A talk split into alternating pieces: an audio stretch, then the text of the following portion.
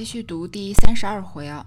今天我的这个录音装备啊，从之前一直用的八块钱的别在身上的话筒，升级到了大概二十块钱的可以站在桌子上的这个，所以希望能解决一点这个，嗯，录音的时候每一集的声音音量不稳定的问题。因为我回听的时候，有些集的音量真的特别小，然后开到好大，然后一下跳到下一集声音又变大了，就会。万一如果如果是戴着耳机的话，可能就会有一点难受。好，希望今天这一集的音效会比往常好一些。这里袭人见他去了，自思方才之言，一定是因黛玉而起。如此看来，将来难免不才之事，令人可惊可畏。想到此间，也不觉怔怔的滴下泪来，心下暗夺如何处置，方免此丑祸。正猜正猜疑间，忽有宝钗从那边走来，笑道：“大毒日头地下出什么神呢？”袭人见问，忙笑道：“那边两个雀儿打架，倒也好玩，我就看住了。”宝钗道：“宝兄弟这会子穿了衣服，忙忙的哪儿去了？我才看见他走过去，倒要叫住问他呢。他如今说话越发没了经纬。”我故此没叫他了，由他过去吧。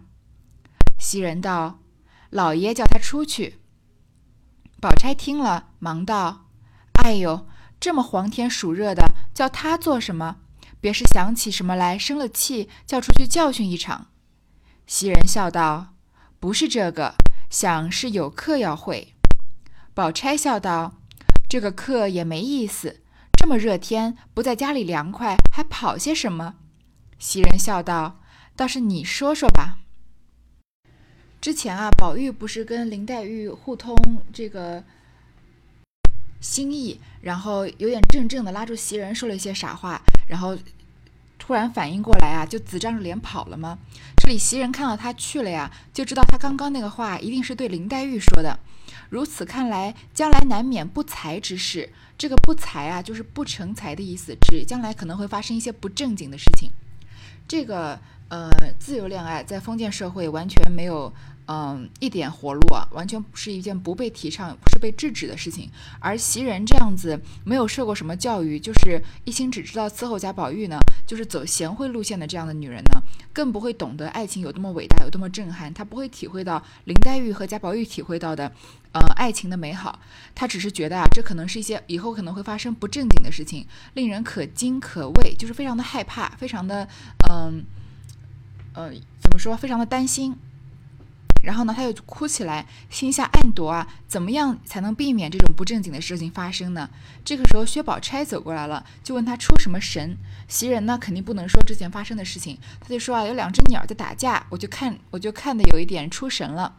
然后宝兄弟说呢，本来啊，宝兄弟，呃，宝钗就说呢。贾宝玉到哪儿去了呀？他如今说话越发没了经纬，这里是不是稍微照应了一下前面这个贾宝玉拿话堵史湘云的时候？袭人不是说了吗？之前宝姐姐也劝了他一下，然后他就站起来就走了，一点都不给人面子。所以，呃，其实薛薛宝钗心里是介意的，所以他才会在这个时候说啊，他如今说话越发没了经纬，经度和纬度嘛，就是，嗯。竖线和横线的意思。那经线呢，在地理概念上是连接南北两极的这个一条线。然后呢，在我们我们中国古代也叫做子午线。那纬线呢，是在东西方向的一条线。我们嗯，这个经线和纬线啊，互相成九十度角。那说话没个经纬是什么意思呢？就是啊，说话一点都没有条理，没有秩序了。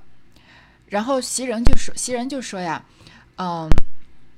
是老爷叫他去的，这个后面不太用解释了。宝钗觉得是不是老这个贾政要去教训贾宝玉啊？结果袭人就说不是的。宝钗因而问道：“云丫头在你们家做什么呢？”袭人笑道：“才说了一会子闲话，你瞧我前儿粘的，我前儿粘的那双鞋，明儿叫她做去。”宝钗听见这话，便两边回头，见无人来往，便笑道。你这么个明白人，怎么一时半刻的就不会体谅人情？我进来看看云丫头神情，在风里风言，在风里，哦，在风里言风里语的听起来，那云丫头在家里竟一点做不得主。他们家嫌费用大，竟不用那些针线上的人，差不多的东西多是他们娘儿们动手。为什么这几次他来了，他和我说话，见没人在跟前，他就说家里累得很。我再问他两句家常过日子的话，他就连眼圈都红了，口里含含糊糊，带说不说的。想起刑警来，自然从小没爹娘的苦。我看着他，也不觉得伤起心来。呃，袭人这个薛宝钗问史湘云在干嘛呢？因为袭人不是跟史湘云在一起嘛，史湘云去找他，给他送那个呃绛红的戒指。那袭人就说呀。我之前粘的那双鞋，明儿叫他做去。这里又有前后文呼应了。之前这个这回之前呀，袭人不是叫这个史湘云帮他做鞋子，史湘云说不做嘛，因为引到了上次啊，嗯，这个林黛玉把那个扇子撕掉的事情。啊，不是不是扇子，是扇坠吧？然后，嗯，宝钗这个时候就跟袭人说了，他说你本来是个明白人，袭人，因为袭人跟宝钗两个人，嗯。都是这个性格比较类似嘛。宝钗之前记不记得有一种这个英雄所见略同的感觉对袭人，说你怎么这个时候就不会体谅人情呢？为什么呢？因为薛宝钗观察到了，原来啊这个史湘云在她的在史家一点都做不了主，没有这个主人的样子。而且呢，虽然史家这么有钱，他们家居然连嫌费用大不用针线上的人。之前这个史湘云不是才问这个袭人吗？说难道没有人做针线活吗？还要你来做？所以贾家是有针线上的人的，但史家居然不用这样的人。嗯，差不多的东西呢，都是他们娘儿们动手，都是家里的女眷在来做的。可见啊，嗯，走向衰落的不仅是贾家。从这个嗯薛宝钗的这段话能看得出来啊，史史家居然为了省这个针线的钱，嫌费用大，都让女眷来做，可见史家也是开始慢慢走向衰落的，对吗？然后。嗯，说这个这几次史湘云来的时候呢，我们在聊天呢，没有人在的时候，他就抱怨说家里很累。再说再问他两句话，他眼圈都红了，肯定就是在这个史家受了委屈，然后也是也过得比较辛苦。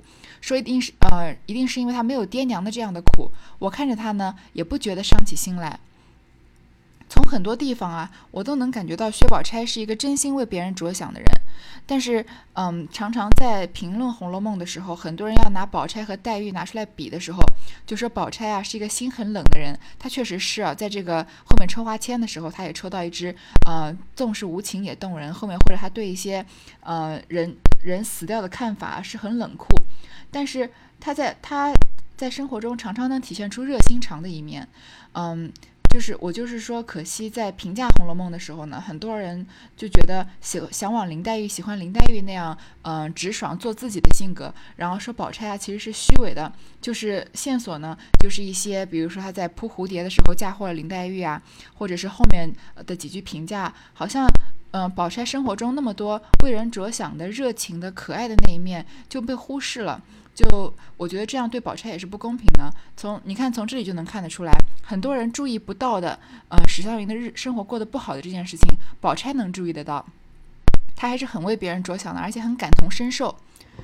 袭人见说这话，将手一拍，说：“是了是了，怪到我上月我烦他打十根蝴蝶结子，过了那些日子才发人送来，还说打得粗，且在别处将就使吧。”要匀净的，等明儿来住着再好生打吧。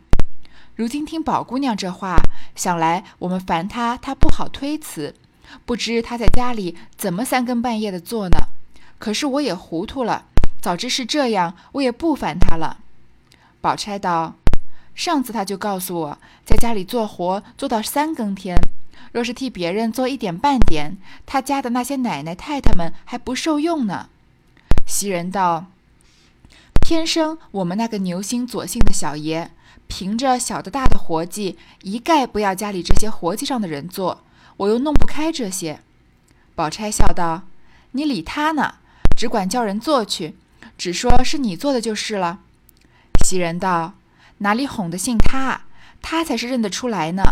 说不得，我只好慢慢的累去罢了。”宝钗道：“你不必忙，我替你做些如何？”袭人笑道。当真的这样，就是我的福了。晚上我亲自送过来。这个袭人啊。听到宝钗说了这句话，才恍然大悟，说：“怪不得上个月啊，我让史湘云帮我打十根蝴蝶结子，过了好长好长时间。因为蝴蝶结子虽然不像我们现在的蝴蝶结这么顺手就打好了，对吧？但是听起来就是不是太繁复的花样。但是史湘云弄了很久，而且还说呢，打得粗，可见他是赶工赶出来的。就在别处将就使吧。你要是云静的呢，等明儿来住着再好生打吧。等等史湘云啊来贾家住的时候，史湘云不是隔一段时间就会来贾母这边住一住吗？”他要他他要到贾府来住的时候，才有时间，才有时间再帮他做这些呃这个针线活。说呀，嗯，如今听这个宝姑娘说呀，我一定是我们劳烦她，她不好推辞，肯定在家里面啊还三更半夜的赶工呢。然后这个时候袭人就很后悔啊，如果早知道史湘云的生活过得这么苦的话，我也不会这么劳烦她了。薛宝钗又说了一件事呢，说上次她告诉我呀，在家里做活做到三更天，做到十二点，你想想看。呃，一般人家的丫鬟做活都不会做到十二点。你看看晴雯这个袭人，生活过得还是比较悠闲的，对吧？这个史湘云作为四大家族，嗯，这个阿房宫八百里住不下金陵一个史这么大家族的一个小姐，而且是嫡出的小姐，居然，嗯，要做活做到半夜三更天。你看她过的是什么样的日子？而且呢？嗯，不仅是身体上累啊，他心理上肯定这个言语上也受到了很多摧残。为什么呢？他要是替别人做一点半点活啊，那些奶奶太太们还不受用呢。以史湘云这样的性格，她能听得到奶奶太太们觉得不受用，一定是有人在言语上已经揶揄过她了，对吧？她受了一些委屈了。然后袭人就说呢，偏生我们这个牛心左姓的小爷，这个倔强的贾宝玉啊，大小的活只要是针线活，都不让那些专门做针线活的老妈子做。然后说呢，我又弄不开这些，我又没有时间。宝钗就说呢，你就叫别人做，说是你做的不就行了吗？可是贾这个薛宝钗看错人了，贾宝玉啊，肯定是嗯，是不是这个丫鬟做的，他一眼就能看得出来。就是，然后袭人就说呢，只好我慢慢的累去罢了。宝钗就说呢，那我替你做一些好不好？袭人就说，当真是这样，就是我的福了。我晚上亲自送过来。你看薛宝钗，她不仅是心理上怜悯同情史湘云，她在行动上也是帮了史湘云的。她说我来帮你做这些啊，她要做的这个活计、纳纳鞋底什么的。所以不能一竿子打死。以这个几个例子就说，呃，薛宝钗是冷的，林黛玉其实是热的。嗯，这个我觉得这样对薛宝钗来说太不公平了。而这里呢，我也想要说一下史湘云。史湘云基本上是整部《红楼梦》里面我我喜欢的女孩子，能排到前三名了。尤其，首先之前她的性格，我们大家就很容易就很讨人喜欢，对吗？就是直来直往的，不太藏着掖着的。然后其实她又是很有文化，然后很开朗的性格。但是这里我们能看得出来呢，她的生活其实过得并不好。她嗯，每天就是嗯。身体上要受累，要做活做到三更半夜，然后呢，言语上还要受到这些家里奶奶太太人的白白眼和排挤。但是，嗯，生活的这么困苦啊，或者心灵上受这样的折磨，并没有把史湘云折磨成一个这个心理变态，或者说，嗯，比较忧郁的女孩。她居然在逆境这个这样的逆境成长出来啊，还是这么落落大方，还是这么呃没心没肺，开开心心，嘻嘻哈哈的，这是一件很难得的事情。嗯，所以，比在嗯之前，比如说有一些新闻啊，有嗯，比如说有有一个人杀了他寝室的同学啊，或者是弑母啊这样的这样的一些社会新闻，然后有些人会挖掘这个新闻背后的故事，说他哦，其实他生活过得多么多么困苦啊，他从小怎么样受到折磨，或者同学怎么嘲笑他，给他白眼，然后试图以这些啊为他做辩解，说他走上今天的路啊也是情有可原的，嗯，但是。我们看到有这个世界上像有像史湘云这样的人，或者我们说这个世界上大多数的人啊，即使是在那样的情况下长大，也不会走上这个杀人放火的呃犯罪的道路。所以不需我们不需要为罪犯做辩解，更何况世界上还有像史湘云这样的人呢？他即使是在逆境下长大，依然长得长出这个嗯，成长成这个身心非常健康的、非常活泼可爱的性格。你看他之前跟他的这个丫鬟在跟他说阴阳的时候，是多么天真无邪的样子，根本就不像经受过这个在大户人家经受过摧残和经受过排挤这样的性格，对吗？嗯，所以不管你相信人性本善还是人性本恶。关于这个话题呢，值得讨论。但是我认为，对，嗯，只要是做错事或者触犯了法律、触犯或者触犯了道德边界的这些人们啊，他们不值得我们去同情，也不值得我们去挖掘他们经历过什么，因为在他触伤害这个触犯法律、伤害别人的那一刹那呢，他已经他已经就失去了一个作为这个社会人的一个资格了。嗯，也也正因为他们伤害了别别人呢，也就不值得我们呃公平的放在跟我们同等的这个标准上面，然后去嗯同情他，或者是去讨论他的背景了。正是因为史湘云有这样子嗯逆境中成长的背景呢，所以他这样的性格啊，才显得更加的难得，我们才更加的珍惜他，或者或者大多数的读者才更加的能喜欢他。一句话未了，忽见一个老婆子忙忙走来。说道：“这是哪里说起？金钏姑娘好好的，头颈死了。”袭人唬了一跳，忙问：“哪个金钏？”那老婆子道：“哪里还有两个金钏呢？就是太太屋里的。前儿不知为什么撵她出去，在家里哭天哭地的，也都不理会她。谁知找她不见了。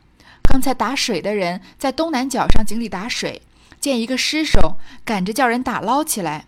谁知是他。”他们家里还只管乱着要救活，哪里中用了？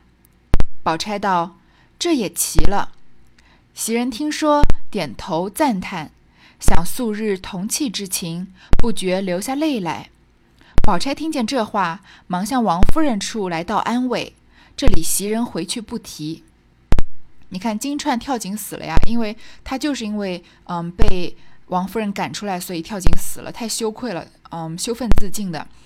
这样的什么反应？宝钗呢？听到这句话，你看这里对宝钗的，呃，宝钗的反应只说了这句。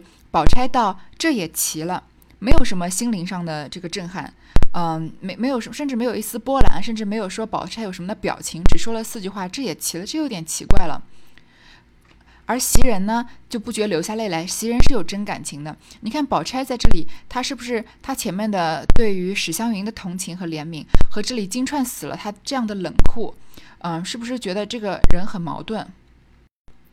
所以宝钗在后面抽花签的时候抽到这句啊，纵是无情也动人。她是一个嗯，她是一个这个对生死看得比较淡漠的人，或者是嗯，对她就是。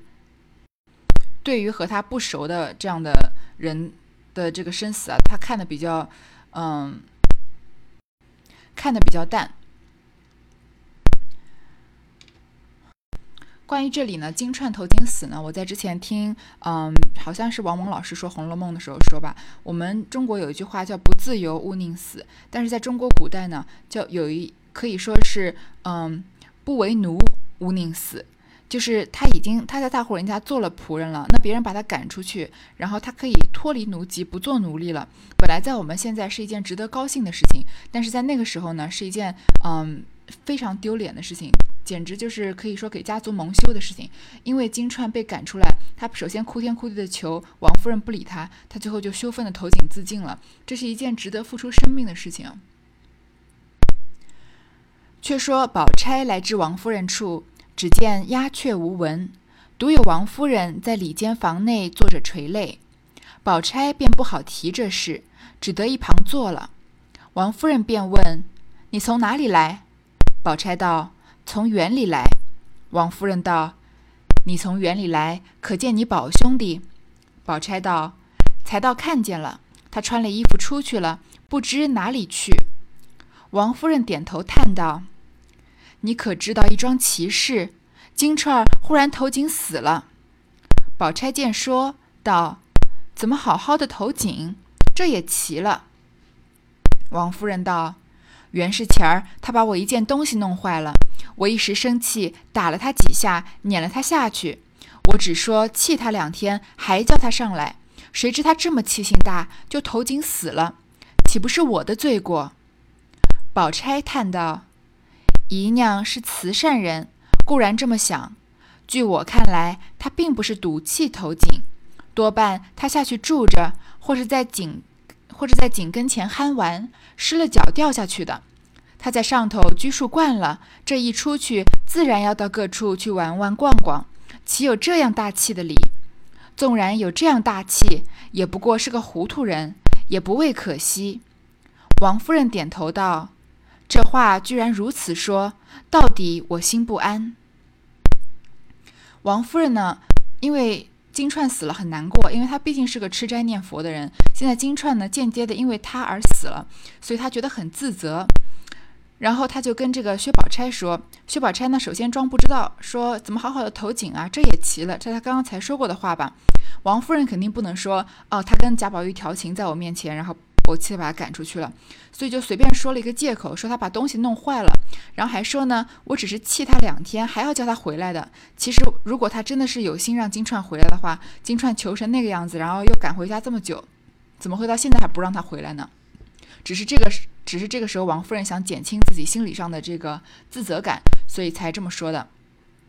宝钗是怎么劝他的呢？说他肯定不是赌气投井的，为什么呢？他可能是下去玩的，然后不小心失足掉下去的。就他的意思是要劝王夫人，但是如果你要劝王夫人说：“哎呀，呃，姨娘你不要难过了，你看这个人死不能复生，你难过也没有用。”这样对王夫人的，嗯，这个。自责、自责、内疚感呢，不会减轻很多。而薛宝钗呢，彻底的把这件事情设立了一个新的可能性，说肯定是她失足掉下去的，不可能生那么大的气，因为她好久没有回到家了嘛，肯定到处去玩，到处去逛，调皮嘛。纵然还是还是年轻女孩，说如果她真的生这么大气呢，她怎么能跟主人生这么大气呢？那如果是她真的这样做的话，那不过就是个糊涂人，死不足惜了。你看她安慰人是非常有技巧的。而但是他在这里也算是，嗯，对金钏，对于死去的金钏啊，算是落井下石了。王夫人就说呢，她心还是不安。宝钗叹道：“姨娘也不必念念于兹，十分过不去。不过多赏他几两银子，发送他，也就尽主仆之情了。”王夫人道：“刚才我赏了他娘五十两银子，原要还把你妹妹们的新衣服拿两套给他装过。”谁知凤丫头说：“可巧都没什么新做的衣服，只有你林妹妹做生日的两套。我想你林妹妹那个孩子素日是有心的，况且她也三灾八难的，既说了给她过生日，这会子又给人装过去，岂不忌讳？因为这么样，我现叫裁缝赶两套给她。要是别的丫头，赏她几两银子也就完了。只是金钏儿虽然是个丫头。”素日在我跟前，比我的女儿也差不多。口里说着，不觉泪下。宝钗忙道：“姨娘这会子又何用叫裁缝赶去？我前儿倒做了两套，拿来给她，岂不省事？况且她活着的时候也穿过我的旧衣服，身量又相对。”王夫人道：“虽然这样，难道你不忌讳？”宝钗笑道：“姨娘放心，我从来不计较这些。”一面说，一面起身就走。王夫人忙叫了两个人来跟宝姑娘去。这个贾薛宝钗说啊，呃，姨娘你也不用这么念念不忘，这么难过，你就多给他点钱嘛，也就尽了主仆之情了。你看，呃，这个薛宝钗讲的话，句句是为了安慰王夫人，但是句句啊都是冷酷无情，像刀锋一样。如果是这个金钏。在世的话，他的或者他妹妹听到的话，或者他的家人在场的话，是该有多心寒啊！他对死去的人没有一点怜悯之情啊。然后呢，王夫人就说呢，给过他了五十两银子了，还想要拿新衣服给他做，嗯，给他装裹，因为死人要穿的漂漂亮亮的火化嘛。但是凤丫头说呢，可巧没什么新做的衣服，只有林黛玉做生日的时候有两套衣服。这里呢，王熙凤说没有什么新做的衣服呀。嗯，这是《红楼梦》处处都给了线索。还记得在林黛玉刚来贾府的时候，不知道前面有没有说过呀？就是，嗯，好像是王夫人吧，叫她给她点布做新衣服。然后呢，嗯，后面然后就问这个王熙凤有没有，嗯，有没有拿到？王熙凤说：“我早就想到了。”你看，王王熙凤在这在这个贾家需要东西的时候，王熙凤什么事情不是什么时候不是想在先的？这里，嗯，他要做，他要给这个金钏做衣服。王熙凤说没有什么新做的衣服，为什么呢？他为什么好像体现不出那个情商呢？有两个可能啊。第一个就是金钏这个人不重要，所以王熙凤觉得没有必要给他什么新做的衣服，所以就是说啊，没有新没有衣服新做，就好像之前这个贾瑞要人参，他随便弄了一点乱七八糟的这个渣渣子竹墨给他一样。还有一个什么可能呢？就是贾家真的在走向败落了，他真的吃了老本不行了。已经，嗯，这个连这个新连这个衣服啊弄两套都弄不出来了。你想想看，之前贾家的那个辉煌的样子，在这个元春省亲之前，如果拿两套衣服来还不容易吗？这个时候居然出现没有做什么新做的衣服的景象啊！可见贾家是嗯，这个快要走向穷途末路了。然后呢，只剩什么呢？林妹妹做生日，林林黛玉快要过生日了。但是王夫人想什么呢？林妹妹那个孩子啊，素日是个有心的。她话说的好听啊，其实是说林黛玉平常是一个比较多心的人，对吧？然后呢，既然是要给她过生日啊，而且她也三灾八难的，本来身体就不好，那这个时候又给人装过去，不是忌讳吗？她知道林黛玉多心，所以不想拿林黛玉给林黛玉过生日的东西给金钏。这个时候呢？嗯，他，然后他还说呢，如果是别的丫头就算了，但是金钏在他面前跟他女儿也差不多。其实王夫人是个比较虚伪的人，如果金钏真的跟他女儿差不多，那女儿跟儿子开开玩笑、打打闹闹有什么关系啊？居然就为了贾宝玉把他，而且而且金钏没有任何主动的行为啊，居然就因为贾宝玉在那逗他，就把金钏赶走了。你说王夫人能把她当女儿带吗？这个时候，宝钗又显示出她是出她的大度了，说：“因为金钏以前穿过我的衣服嘛，那就把我的衣服给她有什么关系？她又不忌讳这些东西。你看，薛宝钗和林黛玉处处在王夫人面前比的，是不是要找媳妇儿？王夫人一定会要薛宝钗这样的人啊。之前这个。”林黛玉跟贾宝玉吵架，就是在王夫人面前。这个时候呢，这次呢，王夫人觉得林黛玉会多心，不敢把她的衣服给这个金钏。薛宝钗这个时候，她就说不忌讳，把自己的衣服给她。你看是不是在王夫人面前做人做得很好？再加上薛宝钗和王夫人还有亲戚关系呢。你说发生事情的时候，每次都是宝钗显得这么得体，这么大方。你要是王夫人，你希望你的儿子娶谁呢？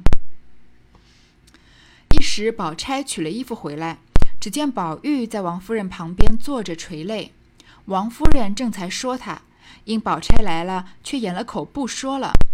宝钗见此光景，察言观色，早知觉了八分，于是将衣服交割明白。王夫人将她母亲叫来拿了去，再看下回便知。嗯，宝钗取了衣服回来的时候呢，贾宝玉在哭，王夫人正在说他呢。见宝钗来就不说了。宝钗是多么聪明的人啊，她当然知道，她不说，她肯定不会不问，她肯定不会问的。说，哎，你们刚刚在说什么呀？对吧？然后呢，把衣服呢给他之后呢，就走了。再看下回便知。我们都说啊，王熙凤身上是背了人命的。她在弄权铁槛寺的时候啊，害得这个一对年轻男女啊，嗯，上吊自尽了。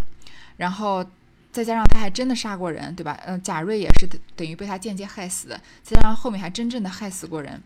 但是，嗯，王熙，所以我们说王熙凤她可能算不上是一个好人。但是贾宝玉身上就没背人命吗？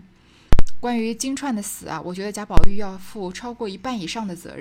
毕竟金钏是他在挑逗的嘛，金钏并只是坐在那儿给王夫人捶腿而已。但是因为王嗯他在那儿一直跟金钏说，把你要到我房间里来，房里来伺候好不好呀？然后呃王夫人一看呢，扇了金钏几个耳光的时候呢，他居然贾宝玉居然在这个时候就走了。然后，呃，偷偷的溜掉了，然后完全没有理会后面的事情，然后再加上把金钏赶走呢，我们也没有见到贾宝玉有什么求情，或者金钏想要回来，也没有见到贾宝玉跟王夫人说是我贪玩，你不要怪他，对吧？贾宝玉就是一个没有责任感、没有担当的人，所以金钏在这个金钏含愤自尽呢，他算是始作俑者，所以贾宝玉身上其实也是背了人命的。也许是因为有金钏的这件事情啊，导致我对贾宝玉永远没有。